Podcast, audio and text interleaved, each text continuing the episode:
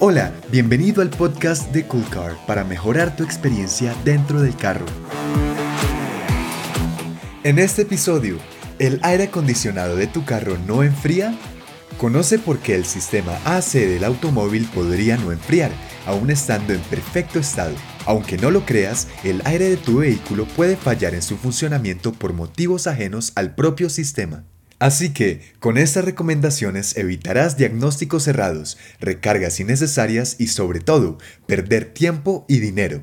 5 razones que impiden el enfriamiento del AC de tu carro. Problemas externos. Número 1. Recalentamiento. Los vehículos térmicos requieren mantener una temperatura para trabajar correctamente, y cuando las presiones se suben por las altas temperaturas, el sistema falla.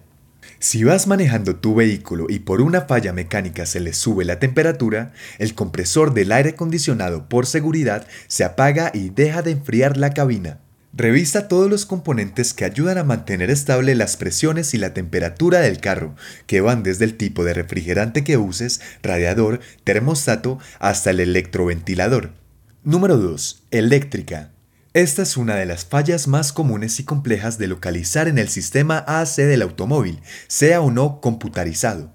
Presenta dos síntomas, viene funcionando bien y de un momento a otro deja de enfriar, o funciona intermitentemente. Hasta hallar esta falla requiere paciencia y tiempo, ya que según tu modelo puede ser desde un componente mal conectado hasta la programación de la computadora. Número 3. Comandos.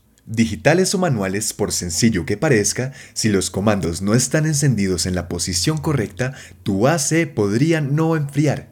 Encendido AC verifica que esté on o iluminado. Grados de temperatura, en low o al tope del lado izquierdo color azul. Recirculatorio, encendido el indicador. Posición de salida de aire por ventanillas, directo a la cara. Número 4.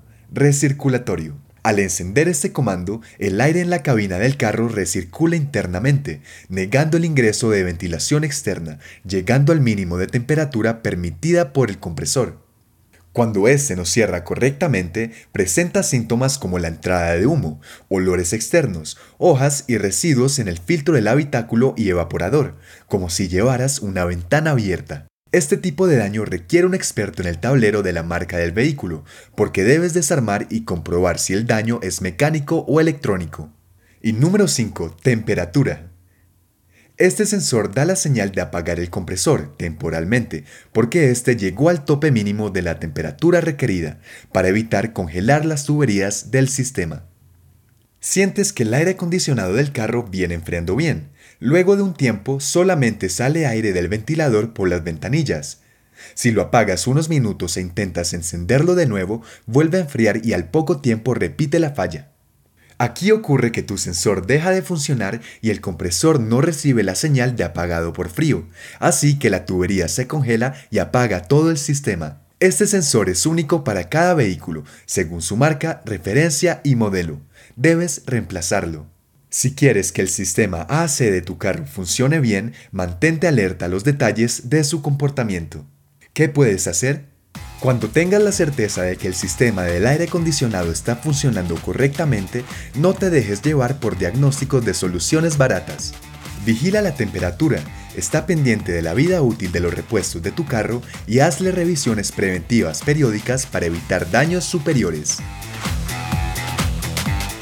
Gracias por escuchar, te habló John Matuk si te gustó este episodio, agrégate en coolcar.store slash boletín y recibe más en tu inbox personal. Hasta pronto.